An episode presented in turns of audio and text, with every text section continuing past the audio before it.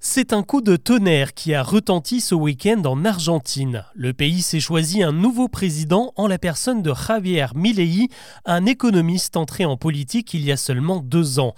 Il promet une révolution, mais pas dans le sens habituel du terme. Qui est ce personnage qui promet de détruire l'État? Est-il vraiment fou, comme le disent certains?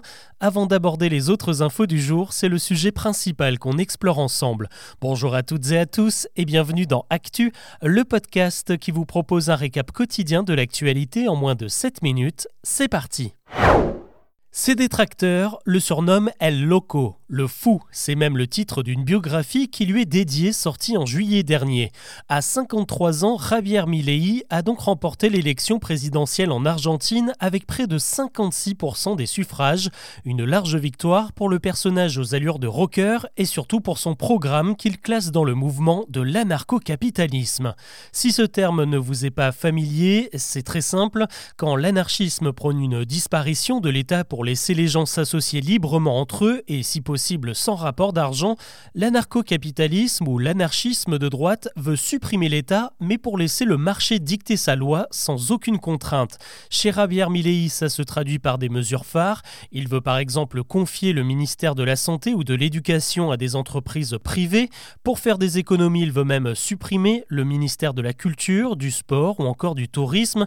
Avec lui, il n'y aura plus d'aide pour les transports ou l'énergie alors que 40% de la population vit sous le seuil de pauvreté, les prix pourront être fixés librement et il n'y aura plus aucune taxe à l'exportation. Son objectif, c'est de soulager l'Argentine qui croule toujours sous une dette de 44 milliards de dollars prêtée par le FMI.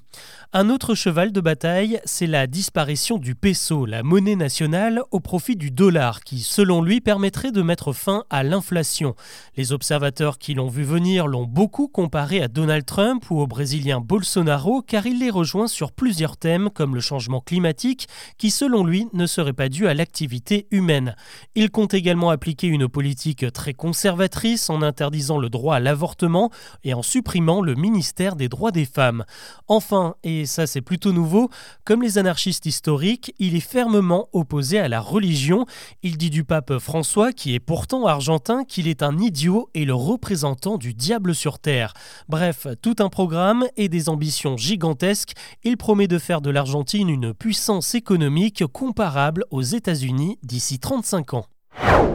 L'actu aujourd'hui, c'est aussi la journée internationale des droits de l'enfant célébrée ce lundi, un rendez-vous particulier en France après le rapport dévoilé vendredi sur l'inceste et le viol dont je vous parlais dans le dernier épisode. Eh bien, Elisabeth Borne en profite pour euh, dévoiler un plan contre les violences faites aux enfants, 22 mesures au total qui vont surtout renforcer la détection et l'accompagnement des victimes.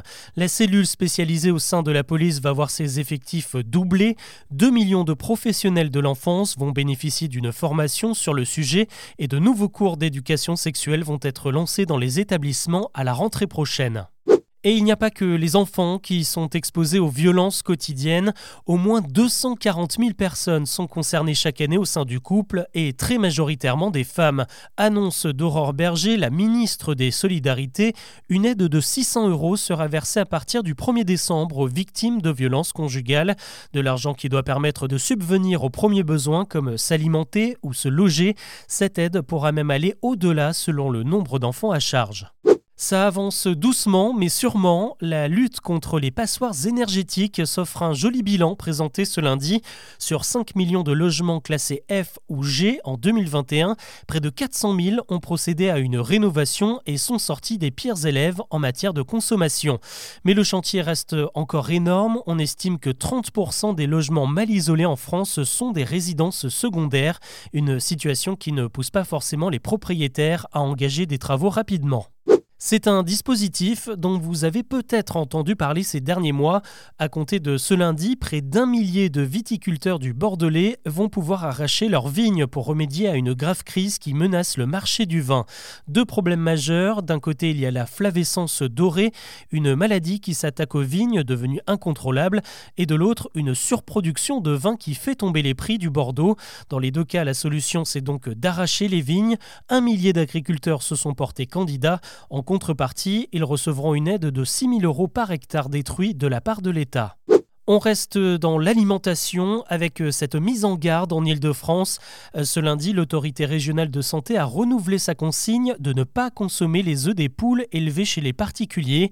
Beaucoup de monde s'y est mis hein, ces dernières années en achetant un petit enclos et quelques poules, sauf que les sols de la région sont largement contaminés par des polluants éternels que les poules ingèrent. Plus de 400 communes franciliennes sont concernées et le risque, c'est des effets à moyen terme sur le système hormonal et donc la fertilité, la croissance ou encore la circulation sanguine. Elle s'en sort euh, plutôt bien, je vous en avais parlé dans le dernier épisode. Shakira était attendue devant la justice espagnole ce lundi pour des soupçons de fraude fiscale. Eh bien le procès annoncé n'aura finalement pas lieu puisque la chanteuse a trouvé un accord avec les juges, elle a reconnu sa culpabilité et s'est engagée à payer une amende de plus de 7 millions d'euros. C'est toujours mieux que les 8 ans de prison réclamés par le procureur. La star était accusée d'avoir échappé au fisc entre 2012 et 2014 en ayant recours à des sociétés dans des paradis fiscaux.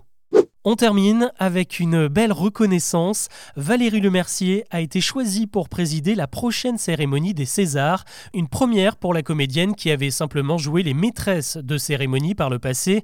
C'est surtout un hommage qui lui est rendu après 35 ans de carrière et justement trois statuettes remportées dans ces Oscars du cinéma français. La 49e édition des Césars, ce sera le 23 février à l'Olympia de Paris. Voilà ce que je vous propose de retenir de l'actu aujourd'hui. On se retrouve demain pour un nouveau récap.